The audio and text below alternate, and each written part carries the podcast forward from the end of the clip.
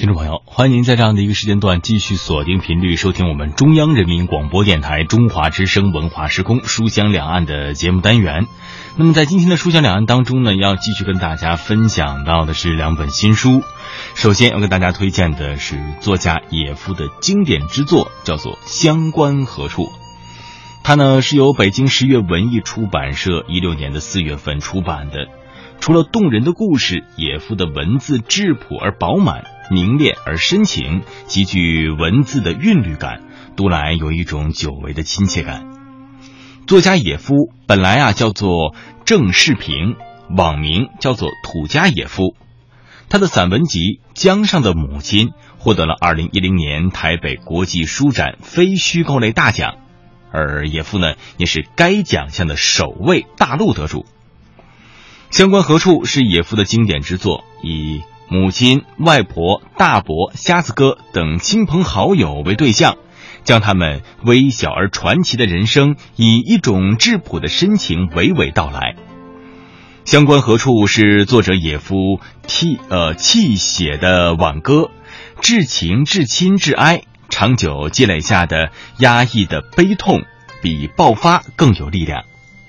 野夫说：“我来到世间是来访求朋友的。”有的人来到这世间是来增加敌人的，我们在大地上，怀善还是怀恶，并不难区别。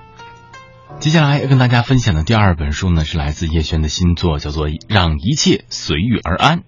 这本书呢，是由百花洲文艺出版社一六年的六月份新鲜出版的。那么这样的一本。让一切随遇而安呢，也是百万呃畅销书作家叶轩继《指婚》和《愿你被这世界温柔相待》之后的一个全新的力作。可以说，作者是沉淀了十年及人生成长的阅历，全新书写了这样的一本散文随笔集。文中的作品呢，都是首次发布。